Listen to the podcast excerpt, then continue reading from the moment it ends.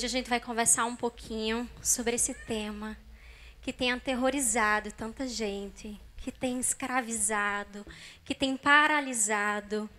E como a pastora Mari falou, eu escrevi um livro com coautoria chamado A Origem do Medo. Ele vai ser lançado agora em meados de junho desse ano. Mas quando eu estudava, quanto mais eu me preparava olhando para a psicologia, quanto mais eu me preparava olhando para a ciência, para entender os nossos processos mentais e o que, que acontece no nosso cérebro quando a gente está com medo, mais eu me deparava com a palavra de Deus. Então vai ser impossível hoje aqui eu falar sobre o medo, mesmo sendo psicóloga, sem falar da palavra de Deus, porque acima de tudo eu sou serva do Senhor, amém? Amém. E lá em João fala, João 4,18, diz que o medo produz tormento. Isso não é a psicologia que está falando, não, ainda estou na Bíblia, tá? Então, em João 4 diz que o medo produz tormento. Em Provérbios 29, 25, fala que o medo nos faz cair em armadilha. E aquela frase, não temas, eu tive a curiosidade de ver quantas vezes ela aparece na Bíblia. Ela aparece mais de 400 vezes. Então, esse para a gente já é um farol, já é um alerta de que esse é um comportamento que é natural do ser humano, correto? Senão a Bíblia não estaria destacando tanto. E é um comportamento que a gente precisa cessar, porque ele traz adoecimento, ele paralisa e ele não permite que você chegue no seu objetivo. Mas hoje a gente vê tanta gente acorrentada, e principalmente nós mulheres, tem uma pesquisa que fala que de a cada 10 mulheres, 5 estão passando por medo nesse exato momento. Quando a gente olha para os homens, esse quantitativo ele cai. A cada 10, 5 estão sentindo medo. Mas quando a gente olha aqui nessa sala, repleta de mulheres lindas que se arrumaram para vir nesse encontro, dentro da sua cabeça, 80% das mulheres aqui está passando por algum processo de medo. E aí eu queria que você olhasse para a mulher que está ao seu lado, seja da direita ou da esquerda. Só precisa responder sim ou não, tá? Não precisa detalhar qual o medo. Mas pergunta para ela: Você sofre medo? Alguma mulher disse que não. Ó, oh, tem uma ali abençoada, Jesus, multiplica. E outra pesquisa afirma que 97% dos medos que estão em nossa cabeça nunca, eu falei nunca, vão se realizar. Então, fala de novo para a mulher que está ao seu lado. Agora você vai falar com mais propriedade, tá? Você vai dizer com fé: Ei, preciosa! Esse medo que está na sua cabeça, ele nunca vai acontecer. Glória a Deus. Amém. Pode passar, irmão? Pronto. Ok, Sara, mas o que é medo? Vamos falar bem rapidinho sobre a ciência, o que ela fala sobre medo. Quando a gente se depara com uma situação de estresse, quando a gente se depara com uma situação de conflito, ou até mesmo quando pega alguma coisa na nossa memória, acontece esse processo aqui. Acho que aqui está melhor para ver. Então, o nosso córtex pré-frontal recebe informação da amígdala e do hipocampo. Esses dois seres aqui, nada mais do que é, eles são responsáveis pelo, nosso, pelo armazenamento das nossas memórias. Eles armazenam e as, e as agrupam. Então, sempre que a gente se coloca numa posição de medo, numa situação de conflito, vai acontecer esse processo. Isso é natural. E depois desse processo, ele sempre nos dá duas alternativas. O nosso cérebro nos dá duas alternativas, que é a fuga ou o combate.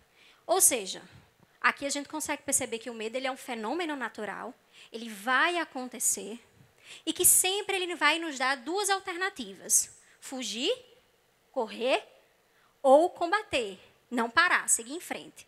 Então a grande questão que eu trago para vocês, a grande pergunta é: o que, que você tem feito quando o medo acontece no seu cérebro? Qual o processo, qual a escolha que você tem feito? Você tem parado ou você tem seguido em frente? Essa é a grande questão. Pode passar, meu irmão. Aqui a gente vai ver um pouquinho sobre os tipos de medo. Eu tentei agrupar nessas duas, nessas duas classificações: medos determinados e medo abstrato. Eu tenho certeza que você já passou por diversas situações de medo. E aí agora você vai perceber se ele é abstrato ou se ele é determinado. O que, que seria medo determinado? Ah, eu conheço gente que tem medo de palhaço, que tem medo de avião, que tem medo de formiga, enfim. Tem uma pessoa que eu conheço que tem medo de borboleta. O medo inicialmente ele é bobo, né? Para outra pessoa, nossa, medo de borboleta, um negócio tão bonito, mas tem gente que tem medo. Eu conheço também, é aquela sua amiga, não é você, eu tenho certeza, que tem medo de barata, que acorda de madrugada com aquela vontade de ir ao banheiro. Vocês já passaram por isso? Com muita vontade de ir ao banheiro e quando abre a porta se depara lá com ela, linda, ocupando o lugar que você deveria estar naquele momento. Você até esquece que você está com uma necessidade fisiológica. Você fecha a porta do banheiro e corre e corre da barata. Se o marido estiver do lado, a gente chama a corda e manda matar, né? Se não, a gente esquece que quer ir ao banheiro. Então, esses são os exemplos do medo determinado. E tem também os medos abstratos, que aí são medos da morte, medo da solidão, medo do abandono. Tem pessoas que alimentam amizades, relacionamentos, mesmo que essas amizades não te elevem para um outro nível, o nível que Deus quer que você esteja, você está lá nutrindo aquela amizade, pelo medo da solidão, pelo medo do abandono. Isso é paralisar diante do medo. Deus tem tantas outras coisas, tem tantos os propósitos para te apresentar e você fica ali, agarrada, por medo da solidão, do abandono, da falta de aceitação. Deus não nos deu um espírito de covardia. Ele deu um espírito para a gente avançar. Para a gente avançar para o propósito dele. Porque quando o medo chega, a gente não consegue ver a vontade soberana do Pai. A gente está ali. E se a gente se desvincula dele, a gente consegue viver a vontade soberana de Deus, que é aquilo que ele planejou para nós. Amém? Pode passar, meu irmão. Ok, Sara, mas como é que a gente vai se livrar do medo? E aí aqui eu trouxe três dicas bem rapidinhas para a gente conversar sobre isso. Eu coloquei até a imagem do cérebro, ele ali, ó, se exercitando. Porque assim como o músculo, que a gente precisa ir para a academia para ganhar massa muscular, para perder a barriga, assim é o nosso cérebro. Então ele precisa se exercitar. Não adianta eu passar essas dicas, vocês verem, anotarem, e não praticar, não colocar o cérebro lá para malhar. Vocês vão esquecer. Vai sair daqui e todo mundo já esqueceu. Então a gente precisa colocar em prática todos esses exercícios. A primeira que eu quero falar é que você não deve parar de pedalar. Quem aqui sabe andar de bicicleta? Dizem que quem aprende nunca mais esquece, né? mesmo quando criança. Assim é o nosso cérebro. Quando a gente exercita, a gente nunca mais esquece. Então, vamos exercitar aí essas técnicas. Então, quando você está andando de bicicleta, você está o quê? Colocando força, pedalando nas pernas e tal. Em algum momento, você precisa colocar mais força, por exemplo, para subir numa ladeira. Então, você põe lá força. Em outros momentos, você pode descer na banguela, como diz alguém, né? Você desce com a força da gravidade. Você vai descer na ladeira, você não precisa pedalar. Então, em alguns momentos, você põe mais força, em outros momentos, você pode relaxar um pouco mais. Mas quando você percebe que a velocidade da bicicleta está diminuindo, você vai lá e pedala novamente. Porque se a bicicleta parar, você o quê? Cai. Então, o medo, ele impede esse movimento natural do nosso corpo. Ele impede que a gente pedale. Então, essa é a primeira dica. Mesmo com medo, pedale. Mesmo com medo, siga em frente. Dificilmente, se você pegar a sua bicicleta e for, por exemplo, comprar um pão, você não vai chegar lá se você não colocar a bicicleta para se movimentar, correto? Então, dificilmente você vai chegar no seu objetivo se você não continuar, se você não pedalar. Então, mesmo com medo. Ih, mesmo com medo. Mesmo com medo, pedale. Essa é a segunda dica. Mude a sua forma de pensar. Eu utilizo bastante essa nos meus atendimentos na clínica. É, Freud fala que o pensamento é o ensaio da ação. Ou seja, se você mudar a sua forma de pensar, você pode mudar a sua forma de agir, correto? Então a gente precisa mudar o nosso pensamento para que ele não esteja mais focado no medo e assim a gente consiga mudar a nossa forma de agir. Deixa eu dar um exemplo bem cômico. Eu não sou daqui do Rio, como vocês estão vendo, o meu sotaque um pouco mais arrastado, já deve ter denunciado. E quando surgiu a oportunidade para a gente vir para cá, eu e meu esposo, eu fiquei com muito medo. Quem não é carioca, quem não nasceu aqui no Rio de Janeiro e veio para cá por algum motivo, vocês vão me entender. Então, quando surgiu a transferência do meu esposo, eu fiquei apavorada, porque eu só conhecia o Rio de Janeiro pelos noticiários que a gente vê na TV. E não são bons, né? Então, eu não queria vir. Fiquei com muito medo, não vou, não vou, até que, não, vamos vencer o medo. Vamos embora. Primeira etapa do medo, vencida, não pare de pedalar. E aí viemos para cá. Recém-chegada, fui dar um passeio com meu esposo de carro. De repente, ele tchum, entrou no retorno errado. Quando eu olho para o lado, olho para o outro, Sara, você está numa comunidade.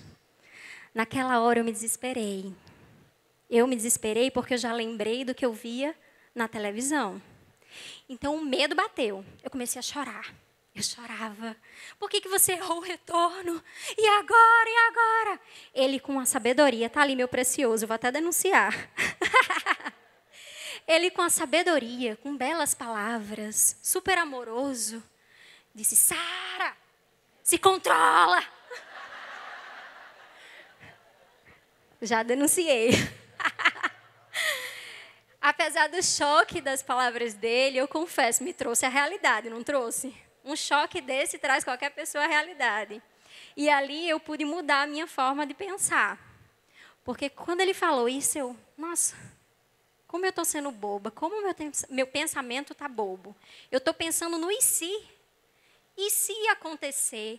E se a gente for pego por alguém? E se, e se, e se? O e se não existe o que existe é agora. Então a gente precisa mudar a nossa forma de pensar para o agora, não nas possibilidades e se o e se.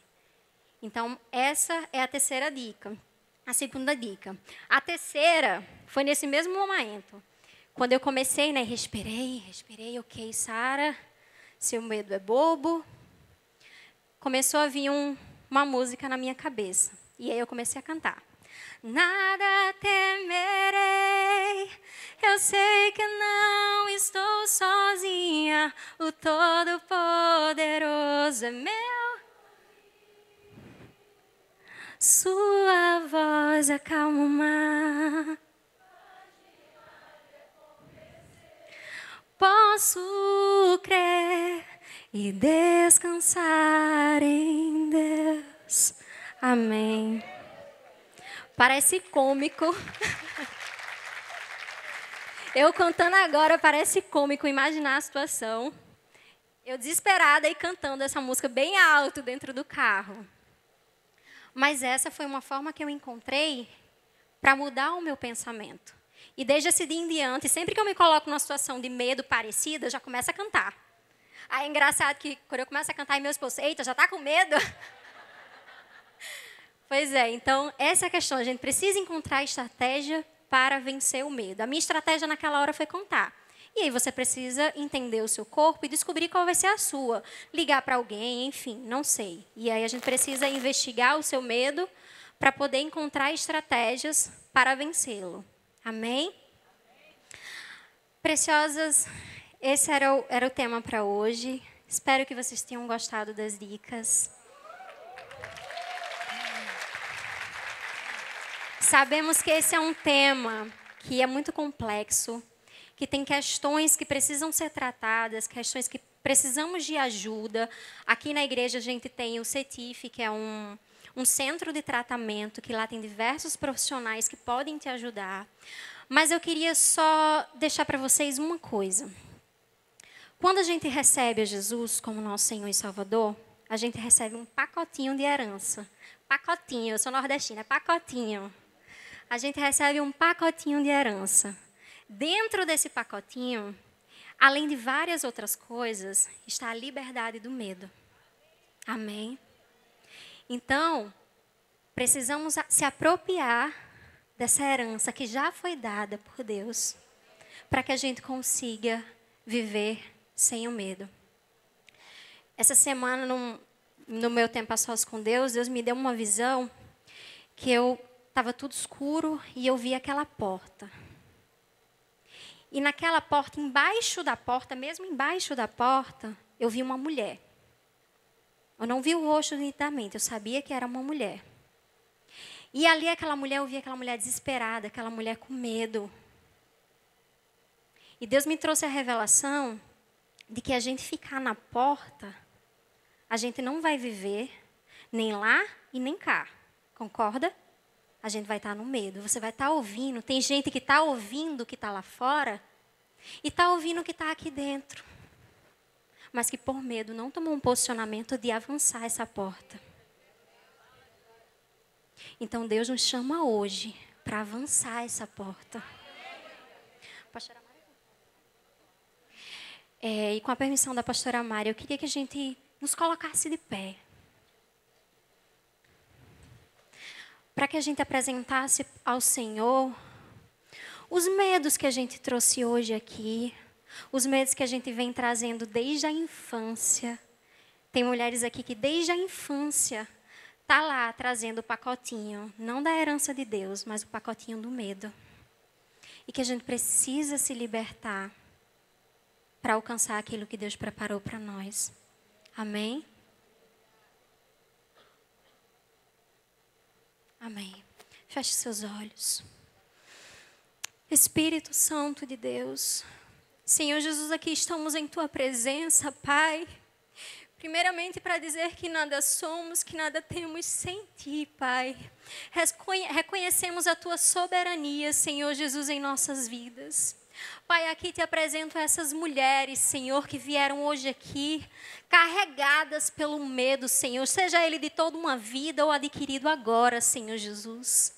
Mas tu não nos deu um espírito de covardia. Foi para a liberdade, Senhor, que tu nos libertastes. Não para viver na escravidão do medo, Senhor. Então é na autoridade do nome de Jesus. Eu decreto liberdade na vida dessas mulheres. E que elas saiam daqui, Senhor Jesus, na certeza de que, mesmo com medo, elas devem seguir. Porque tu estás no barco. Mesmo com medo, elas devem seguir em frente. Porque elas sabem quem tem crido, Senhor Jesus. Em nome do teu filho amado, eu te agradeço por tudo, Senhor. Amém.